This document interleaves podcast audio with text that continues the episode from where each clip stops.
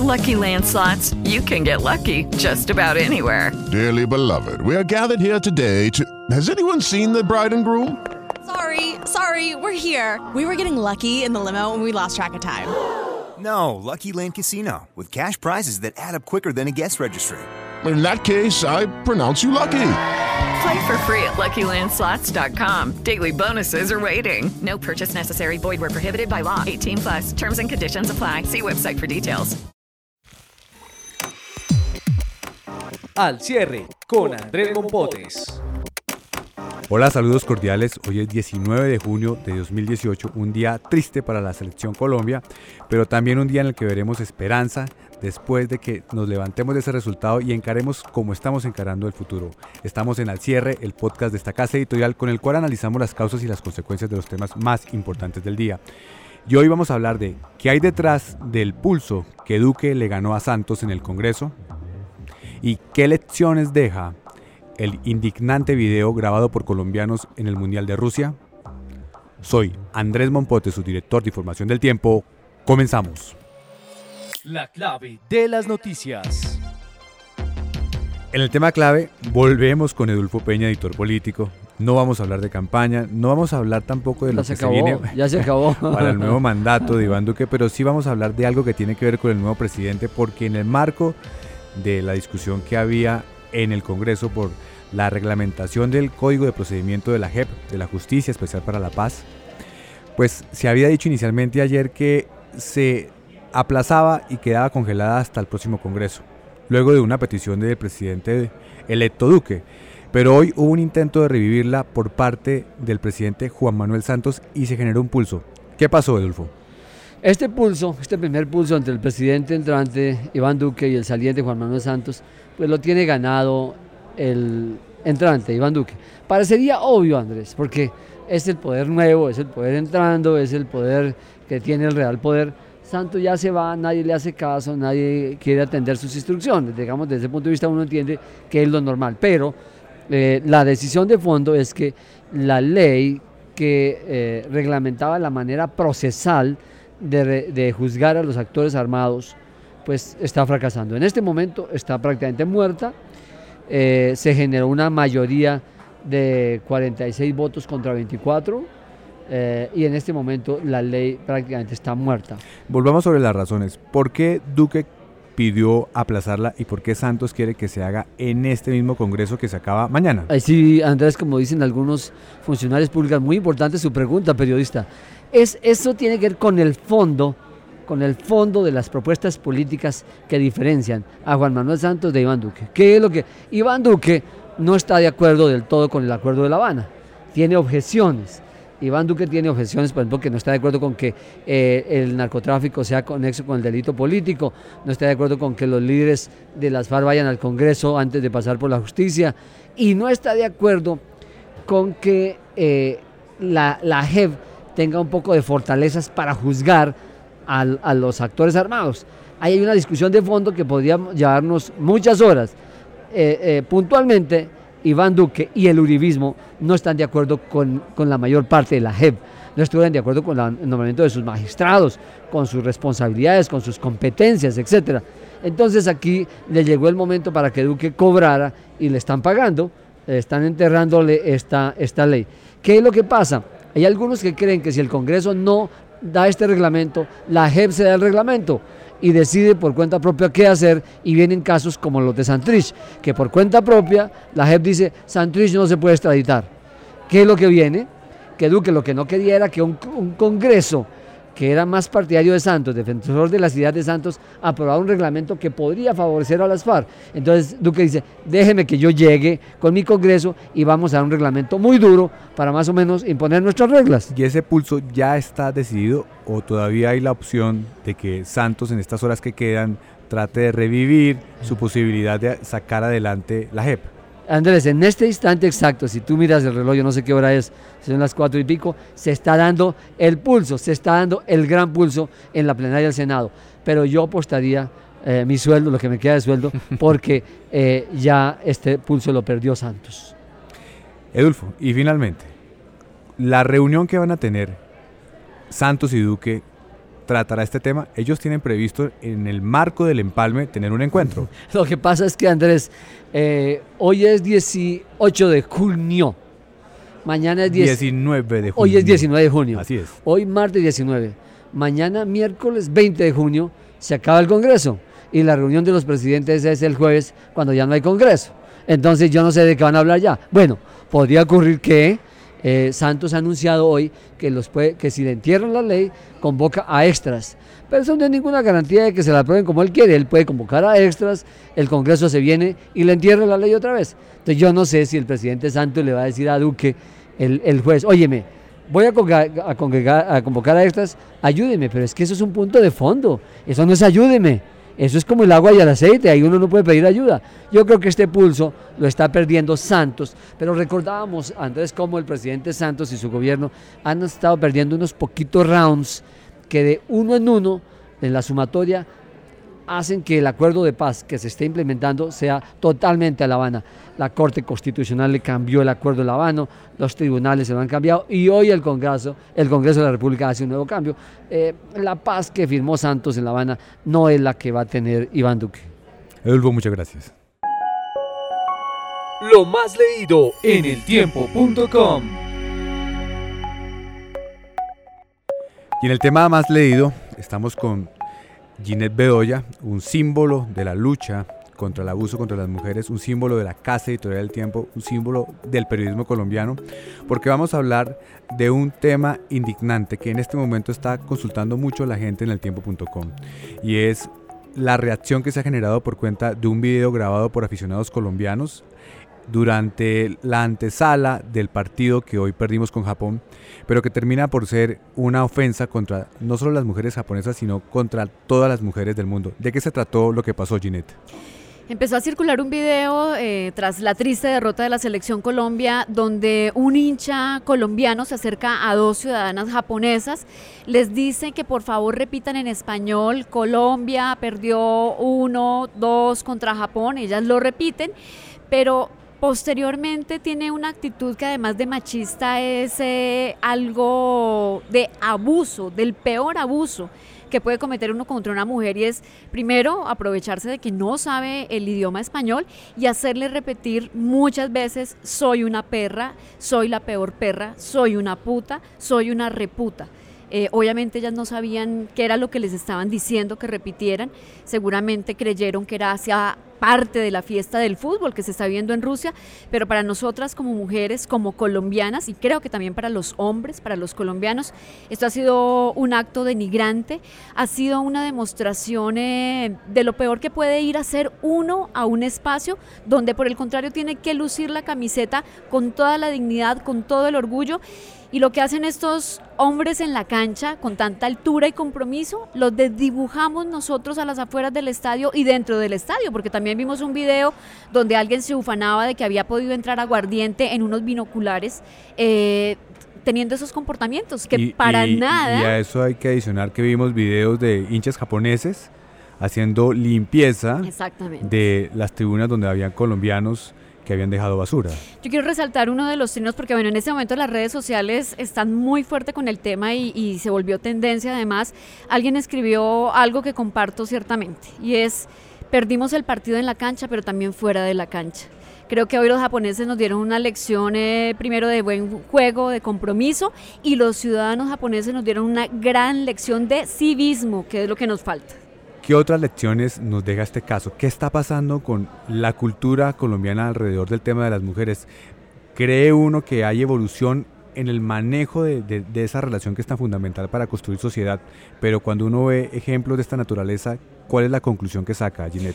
Andrés, yo creo que seguimos eh, muy sumergidos en ese mundo patriarcal y machista, lo hemos dicho desde este espacio muchas veces, porque si nosotros nos centramos en que quienes estuvieran ahí fueron dos ciudadanos japoneses, seguramente no hubiera ocurrido eso, ni le hubiéramos dicho al ciudadano japonés, diga que soy un puto o que soy un perro o que soy, no sé, cualquier otra cosa grotesca. Mm, lamentablemente aquí se ve cómo seguimos usando esa figura de la mujer para denigrarla, eh, para enviar ese mensaje de que los hombres siguen teniendo esa superioridad sobre las mujeres, aún en hechos que tienen que ser... Eh, que tienen que ser simbólicos y llenarnos de alegría como celebrar un mundial de fútbol. Y fíjense lo que... Un lo- espacio lo que- para un encuentro distinto. Completamente, terminó pasando todo lo contrario, pero además creo que nos falta todavía mucho para entender que el fútbol tiene que ser un espacio donde podamos unir, donde podamos enviar unos mensajes de equidad, eh, donde podamos enviar esos mensajes de cero xenofobia, pero, pero también donde tenemos que empezar a incluir a las mujeres, no solamente para que se pongan la camiseta en bikini, mostrando las, las- los uniformes de sus selecciones, sino la mujer realmente en el papel que debe jugar dentro de la gran fiesta que es el fútbol. Así como a la selección Colombia le toca en este momento encarar con esperanza los próximos resultados, creo que también hay una semilla en medio de las reacciones de rechazo a esto Sí. en muchos colombianos, en muchas colombianas e incluso en la Cancillería. Yo aplaudo mucho lo que ha pasado con la Cancillería y, y su llamado eh, de que no solamente nos están representando esos 22 jugadores que están en Rusia, sino se están representando ese grupo de colombianos que logró viajar a Rusia, que ha estado eh, como una de las hinchadas más grandes del Mundial. Además, somos, creo yo que la, la primera o la segunda hinchada más grande de, de la Por tercera. lo menos los que los, los segundos que más hemos comprado tiquetes para entrar a los partidos. Y además la gente por donde camina en Rusia se encuentra a las personas con la camiseta de la selección. Hombre, llevémosla con altura y es el llamado que hace la Cancillería.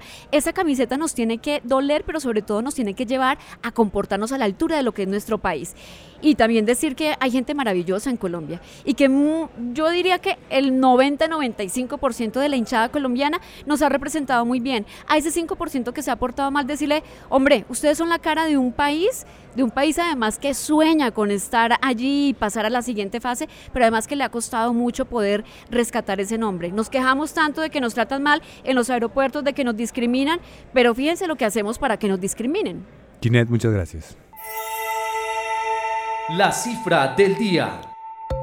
En la cifra del día vamos a hablar de que el dólar hoy se transó en promedio a 2.931 pesos. Eso ha venido siendo el reflejo de varios sacudones de la economía mundial y estamos con Mauricio Galindo, editor del tema y especialista del tema en el tiempo para que nos cuente, Mauricio, ¿estamos cerca de volver al dólar de 3.000 pesos? Hoy el, factor principal fue la guerra comercial, las amenazas de Trump contra China. Eso afectó eh, las bolsas en el mundo, afectó el dólar. Eh, si sigue esa pugnacidad entre China y Estados Unidos, pues diría que sí. Eh, por el otro lado está el petróleo, que siempre ha sido un factor de largo y de mediano plazo que afecta el dólar. Eh, y, el- y el- y- y se, y se comporta al revés, es decir, cuando, cuando el dólar eh, sube, en general es porque el petróleo venía bajando. Eh, pero, en, pero junio es un mes clave para el petróleo. Estamos pendientes de una reunión de la OPEP en donde es posible que ellos decidan, como dicen, abrir el grifo. Es decir, ellos han venido recortando la oferta, pero de pronto esos recortes eh, se alivian y viene más oferta para compensar lo que ha pasado con Venezuela, que, sin necesidad de recortes la, la oferta de Venezuela viene cayendo. Eh, si ellos abren el grifo, hay más petróleo, se podría aliviar el precio del petróleo eh, y si se baja el precio del petróleo, el dólar tiene otro motivo para subir. Cuando hemos tocado este tema antes, Mauricio, siempre vemos que hay dos sectores que se benefician o se perjudican. En este Sí. caso, ¿cuáles son los sectores que se verían afectados por este precio del dólar? Este precio del dólar eh, cuando, cuando sube eh, favorece a los exportadores, pero, pero eh, puede perjudicar tanto a los importadores como consumidores de productos finales aquí en Colombia, sobre todo cosas como tecnológicas y de ese estilo. Pero yo creo que este precio eh, en los márgenes en los que está todavía aguanta subir más sin que haya una presión que sea grave para los importadores o para los consumidores. ¿Cuál es una cifra en ese marco? ¿Cuál es la cifra grave que hay que tener en cuenta? Bueno, nosotros hemos tenido dólar hasta 3100 eh, relativamente hace poco. Eh, el, lío no es que se toquen esos niveles, sino que se mantengan mucho tiempo, que se, sostengan mucho tiempo. Eh, lo mismo hacia abajo. Hemos tenido dólares eh, eh, durante este año, tuvimos dólar a 2.700 y pico, no me acuerdo la, cifra exacta, pero que, que bajaban a, a, niveles cercanos a 2.700 la cosa es si esos niveles que se consideran o relativamente altos o relativamente bajos se mantienen durante varias semanas, es ahí cuando hay efectos o bien para los exportadores o bien para los importadores. Mauricio, estaremos muy pendientes. Muchas gracias. Bueno, muchas gracias. Lo que viene para su información. Y en lo que viene vamos a hablar de los partidos que siguen para Colombia luego de esa sorpresiva, triste derrota que vivimos esta mañana ante Japón. Pablo, ¿está triste? ¿Ya se repuso? Hola, sí, no, pues digamos que sí un poquito golpeados porque no nos esperábamos para nada ese resultado. Todo les salió mal a la selección desde el comienzo, desde la entrada porque James no pudo ser titular, el tema de su molestia física la expulsión, el penalti, un partido para olvidar, pero bueno, usted nos pregunta por lo que viene para la selección y lo que hay que decir es que hoy los dos resultados pues en contra la derrota frente a Japón, la victoria de Senegal frente a Polonia que fue otro de los palos también de este mundial porque Polonia es otro de los favoritos del grupo H, así que lo que viene es el próximo domingo, Colombia va a enfrentar a Polonia, Senegal se va a medir a Japón, es decir que es un partido trascendental tanto para Colombia como para Polonia porque se están jugando su permanencia en el mundial, ambos obligados a ganar. Y hay que decir que en el papel Polonia es el rival más fuerte. Hoy no soy fuerte frente a Senegal, pero teniendo jugadores como Lewandowski, otros jugadores importantes, sí es una selección fuerte, un partido complicado. Así es. Ahora sí presentándolo con nombre completo porque me va a regañar su papá. Pablo Romero, experto en deportes en la sección de, de, ese tema en el tiempo. Pablo, pero tenemos equipo para enfrentar a Polonia. Lo digo porque uno siente que la gente está desmoralizada, que no, no ve un equipo engranado, no siente que haya figuras, que haya liderazgo. ¿Usted cree que sí tenemos equipo para enfrentarnos a una Polonia más sintonizada el próximo domingo? Sí, Andrés, yo creo que sí, aquí pasa por un tema más mental y físico, porque el equipo hay, eh, el equipo ha demostrado que, que sí ha engranado y que sí tiene un equipo importante para hacer un buen mundial, por eso la sorpresa por este resultado, pero digamos que todo va a pasar primero porque James esté recuperado físicamente, eso va a ser trascendental para el ánimo y para el estado futbolístico de la selección. Segundo, definir el reemplazo de Carlos Sánchez, que es un jugador muy importante y ya no va a poder estar en este partido, ahí ya se perfila de pronto Abel Aguilar, que es un hombre de experiencia que puede darle una mano ahí al equipo en su reemplazo y va a pasar también por corregir los temas defensivos. ¿Y Cuadrado, Pablo? Cuadrado viene con una molestia física. Hoy casi que no logra empezar el partido, así que también va a ser muy importante que logre recuperarse. Bueno, tenemos aquí hasta el domingo. El equipo ya viajó a Kazán de inmediato eh, después de su partido para empezar su recuperación física y posteriormente los entrenamientos. Así que Cuadrado también es otro de los temas importantes. ¿Y cuál debe ser la estrategia de Colombia ante Polonia? Salir a atacar, prudencia, esperar. Yo creo, Andrés, que lo más importante es que Colombia plantee lo que hizo durante casi toda la, eliminatoria, que es plantear primero un esquema táctico que es el que más conoce el técnico, pero acompañando un poquito más a Falcao, no dejarlo tan solo porque Falcao queda muy aislado. Eso no solo se vio en este partido, sino también en los amistosos previos al Mundial. Y si a Falcao no le llega la pelota, pues difícil hacer gol. Sin embargo, por lo que usted nos pregunta, sí creo que Colombia tiene que tener ambición en este partido porque no tiene otra posibilidad. Hay que ganar, salir a ganar. Y Polonia también, entonces va a dejar espacios y ahí se puede aprovechar. Va a ser clave también filtrar balones, no solo jugar por las bandas, sino también por el centro. Y ahí va a ser importante. Si va a estar James Rodríguez, si va a estar Juan Fernando Quintero, que es, es una buena alternativa, hoy lo demostró, pero con James digamos que se juega a otro nivel y teniendo a Falcao pues que le llegue la pelota que eso va a ser importante. Un tema adicional, la defensa, la defensa falló muchísimo en el partido contra Japón, así que hay que replantear ese tema, seguramente van a haber modificaciones en la saga central, esperaremos que se definen los entrenamientos próximos. Pablo, muchas gracias. Con gusto. Culminamos este episodio de Al cierre, los invitamos a que nos acompañen aquí en la sala de redacción del tiempo mañana al finalizar la tarde. Feliz descanso.